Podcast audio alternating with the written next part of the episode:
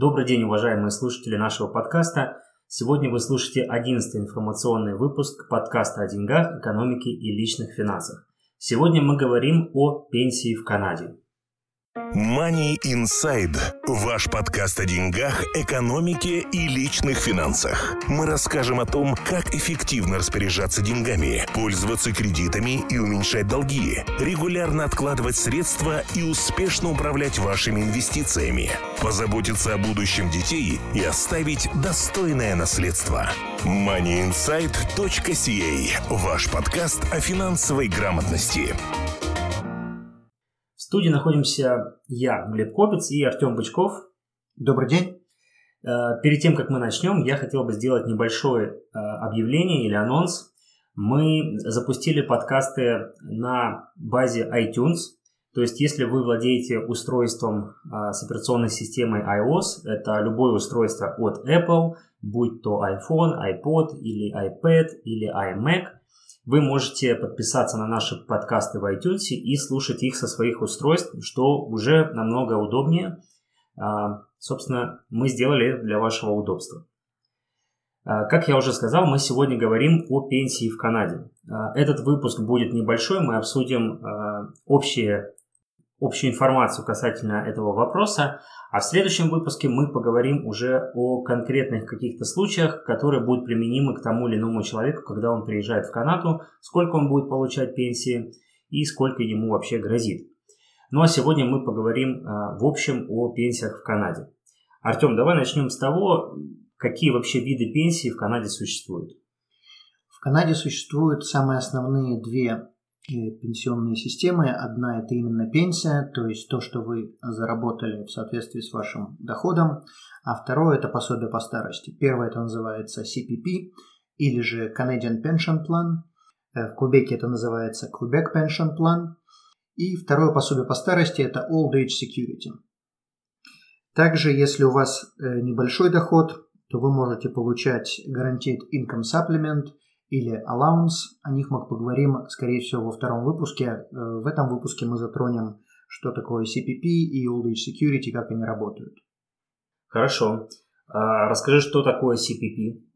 CPP – это программа, пенсионная программа, которая была придумана лет 60 назад. назад и она э, существует для того, чтобы обеспечить какую-то подушку безопасности людям, которые решили выйти на пенсию.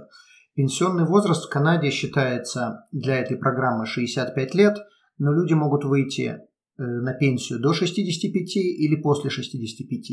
И, соответственно, если бы вы вышли на пенсию в 65 лет, вы бы получали определенную сумму денег, выйдя на пенсию до 65, вы будете получать меньше, выйдя на пенсию после 65, вы будете получать больше этой суммы. А насколько раньше или позже можно э, выйти на пенсию? Можно выйти на пенсию от 60 до 70 лет в любом возрасте. Также вы можете продолжать работать, но получать CPP. Если вы вышли на пенсию до 65 лет, то вы, работая, вы все равно должны откладывать на CPP. И таким образом вы увеличиваете свой будущий CPP доход. Если же вы продолжаете работать после 65 лет, то вы не обязаны откладывать туда. Это на ваше усмотрение. Хотите откладывайте, хотите нет. Если вы откладываете, то ваше будущее CPP будет также увеличено. Хорошо. А какие ставки и сколько нужно откладывать на CPP? В CPP нужно откладывать всегда, когда вы работаете как работник или же как э, sole proprietor – начиная с 18 лет и до 65 или до 60, когда вы решили выйти на пенсию. Работать надо, соответственно, с 18 до 65, это самое а, максимальное. Если же вы работали меньше, то у вас будет зачтено меньше лет, но самые э, неприбыльные как бы 8 лет можно вычесть из расчетов. То есть, если, предположим, вы работали с 18 до 25 у вас был небольшой доход, то есть это 7 лет э, с 25 до 65 вы работали, и в какой-то год у вас тоже был небольшой доход, тоже это можно один из, из этих годов не считать, э, но считается вот все эти года с 18 до 65 или же с того года, когда вы приехали в Канаду и начали легально здесь работать и платить налоги. Соответственно, максимум, что вы можете получать, работая с 18 до 65, максимум, который существует на данный момент, на 2016 год. Замечу, что этот максимум каждый год варьируется, обычно он растет. Максимум на сегодняшний день это 1100 долларов. Я округляю, я не буду говорить там о каких-то небольших суммах, там цент туда, цент сюда, доллар туда, доллар сюда, это не столь важно, но максимум, что вы можете получать, 1100 долларов. Э, если же вы работали меньше, то, соответственно, вы будете получать э, эту сумму меньшую. Насколько я знаю, канадцы, которые работали с 18 до 65, насколько я знаю статистику, получают 800 долларов. В среднем канадцы получают, в данном случае уже не канадцы, которые работали с 18 до 65, а любой человек, который получает пенсию, он получает меньше 500. Я в своей жизни встречал, встречал людей, которые получали э, несколько долларов в месяц на этой CPP-программе, в буквальном смысле слова, то есть человек получал, по-моему, 6 долларов в месяц, э, потому что человек работал всего несколько, буквально несколько месяцев в Канаде. Хорошо, ты сказал максимальная сумма 1100 долларов, это в месяц, правильно? Все правильно. А, платятся ли налоги с этого? Да, налоги на эту сумму платятся. Соответственно, если у вас будет только эта пенсия, э, то есть CPP, то, скорее всего, у вас будет еще и э, Guaranteed Income Supplement или Allowance, или еще что-то. То есть у вас все равно еще какой-то будет доход, и, скорее всего, будете работать. И э, я подозреваю, что налогов вы будете платить не так много, если будет у вас это основной доход. Но если это будет Помимо к этому будут еще какие-то доходы, то налогов, конечно, будет больше, но в любом случае налоги платятся на каждый доллар по этой программе. Да. Хорошо. А как узнать, какая пенсия вообще будет в будущем, то есть сколько мы заработали на пенсию? Как это узнать? Значит, вы можете обратиться в сервис Canada.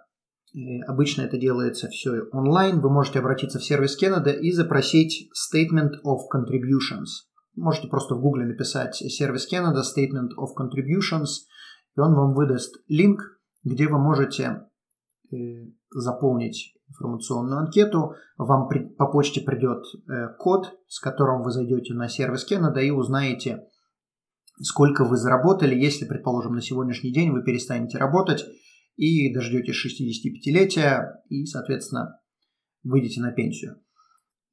Для большинства людей сумма будет просто смехотворная потому что большинство иммигрантов, которые работают в Канаде, э, не работают ни 20, ни 30, ни 40 лет. Скорее всего, это намного меньше, и, соответственно, сумма, которую вы будете получать, будет намного меньше.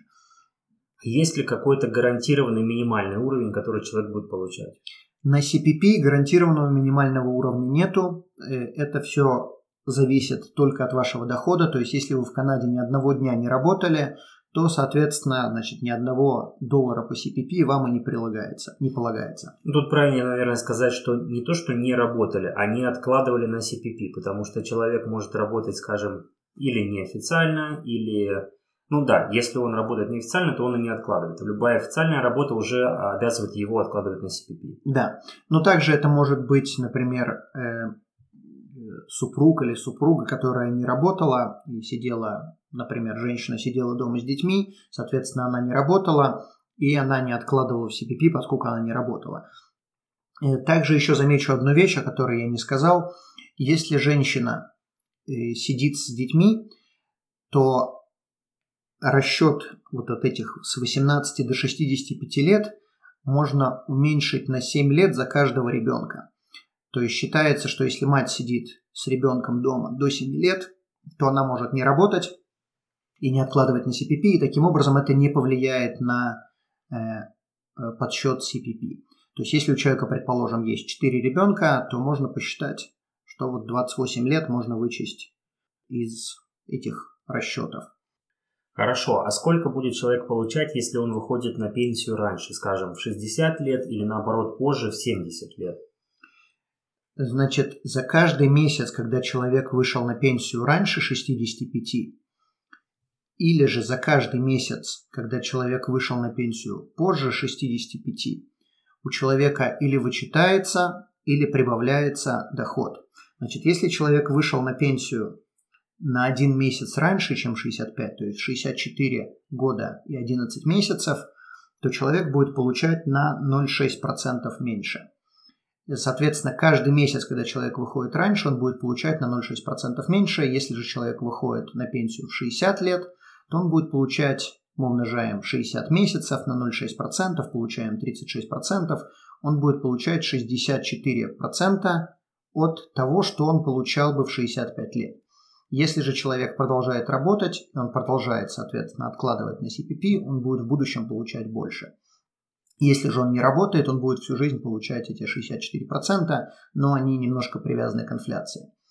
Такая же математика, только с другим коэффициентом, будет, если человек вышел на пенсию после 65, каждый месяц выхода на пенсию после 65 прибавляет 0,7%. В предыдущем случае это было 0,6%. То есть, если человек вышел на пенсию в 70 лет на, и стал получать CPP в 70 лет, он будет получать или она будет получать 142%. То есть, те же самые 60 умножаем на 0,7, получаем 42, плюс к 100% 65 лет, прибавляем эти 42%, получаем 142%. Если же человек продолжает работать с 65 до 70, после этого не имеет значения, э, тогда он будет увеличивать свой CPP, и это будет уже не 142, а больше. Хорошо, понятно. Давай поговорим о том, что такое Old Age Security. Окей. Okay. Old Age Security – это программа, это пособие по старости, она не имеет отношения к вашему заработку, вы можете вообще никогда ни одного дня не работать. В Канаде эта программа была создана для того, чтобы дать, опять-таки, какую-то подушку безопасности денежную. Если вы прожили в Канаде 40 лет, то вы будете получать максимум Old Age Security, начиная с 65 лет. В данном случае нету 60, это должно быть 65 лет. Значит, максимум, который вы можете получать, прожив в Канаде 40 лет, на сегодняшний день, то есть 2016 год, это будет 570 долларов. Если же вы прожили в Канаде меньше 40 лет, тогда это будет, соответственно, количество лет, деленное на 40. Минимум, чтобы получать Old Age Security, вам надо в Канаде прожить 10 лет. То есть, если вы прожили в Канаде 10 лет, то мы 10 делим на 40, получаем 1 четвертую, умножаем на 570, и это столько, сколько человек будет получать в Old Age Security, начиная с 65 лет. Или же, если человек приехал, предположим, в 58, 10 лет наступает в 68, тогда в эти 10 лет, то есть тогда человек может податься в 68 лет, через 10 лет после приезда, и он будет получать соответствующую сумму, э, которая будет соответствовать 68 э, годам. Хорошо. А могут ли Old Age Security, поскольку получается, что это как, вот как раз тот гарантированный какой-то платеж, могут ли ее вообще не платить и при каких условиях? Могут ли они платить? Да. Ее могут не платить, в отличие от CPP, которую будут платить, поскольку вы это заработали, это вам обещали. Old Age Security могут не платить, она зависит от вашего общего дохода. Old Age Security также, как и CPP, облагается налогами. Все ваши доходы суммируются, включая Old Age Security, CPP, вытаскивание денег из RRSP и ваши заработки какие-либо они не были – все это суммируется, и если вы достигаете определенного уровня, то вам Old Age Security могут начать урезать. Значит, на сегодняшний день сумма, с которой вам начнут урезать Old Age Security, это 74 тысячи на каждого человека в год. Замечу опять-таки, что я округлил эту сумму. Это приблизительно 74. Если ее начинают урезать понемножку. Если ваш доход становится 120 тысяч в год, тогда вы перестаете получать Old Age Security. Это называется clawback. Э, значит, как это работает? Old Age Security вам выплачивают полностью в тот самый год, когда вы на него подались. Но когда вы заполняете налоговую декларацию в следующем году, э, налоговая служба знает, сколько вы получали, вы должны будете вернуть разницу, если вам переплатили, то есть если ваш доход был выше 74 тысяч. Хорошо, понятно. А давай поговорим о self-employed, то есть те, кто работают на себя. А они обязаны ли откладывать на пенсию и в каких размерах? Значит, человек, который работает как работник, в данном случае отвечу на вопрос, э, на секунду вернусь к CPP. Если человек работает как работник, он должен откладывать 5% на CPP до суммы зарплаты в 50 55 тысяч. Опять-таки цифры я округляю. Если же доход у человека больше 55, то все равно считаются только первые 55 тысяч. То есть, если человек зарабатывает 80, предположим, то оставшиеся 25 тысяч э, с оставшихся 25 тысяч, разница между 80 и 55, CPP не берут. Значит, человек должен откладывать 5% и работодатель должен откладывать 5%. Если же человек self-employed, то есть sole proprietor, в данном случае это важно, если человек sole proprietor, тогда он является и работником, и работодателем в одном лице. Соответственно, он должен откладывать как за работника 5%, так и за работодателя 5%, итого 10%. 10% от дохода. От дохода, да. Но я замечу одну вещь. Хотя это и 10%, но это на самом деле неправильно будет говорить, что человек должен отдать 10% end of the story. И человек отдает 10%, но как работнику и как работодателю ему дают налоговые послабления. То есть как работодатель 5% он списывает со своих бизнес-доходов. Как работник он получает налоговый кредит, который уменьшает его налоги.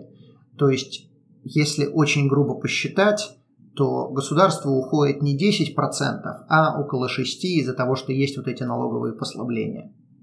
Money Insight. Хорошо, с этим в принципе понятно.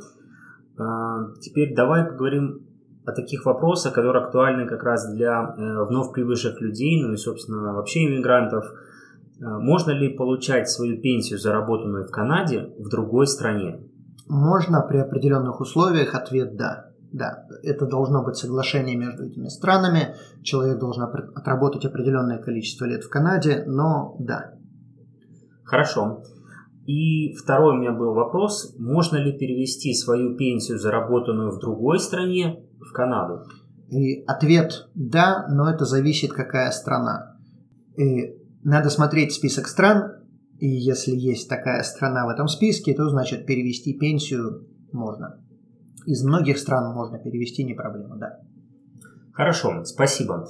А, этот выпуск мы будем заканчивать, потому что мы не хотим нагружать вас информацией в одном выпуске. В следующем выпуске, как мы уже говорили, мы рассмотрим несколько таких жизненных кейсов, а, человека, допустим, который приехал в раннем возрасте в Канаду, начал работать, человек, который в среднем возрасте и уже в предпенсионном возрасте человек, который переехал в Канаду, вот сколько каждый из них может в итоге получать. А, на этом мы заканчиваем. Большое спасибо, что слушаете наши подкасты. Задавайте свои вопросы, потому что как раз ваши вопросы помогут нам более подробно и практично осветить следующий выпуск и ответить как раз на ваши вопросы. А, мы напоминаем, что вопросы вы можете задавать в комментариях под этим выпуском на сайте moneyinsight.ca. Также можно задавать вопросы в группе «Финансы с Артемом» в Фейсбуке. А, всего хорошего, успехов в деньгах. Спасибо, до свидания. Money Insight. Ваш подкаст о финансовой грамотности.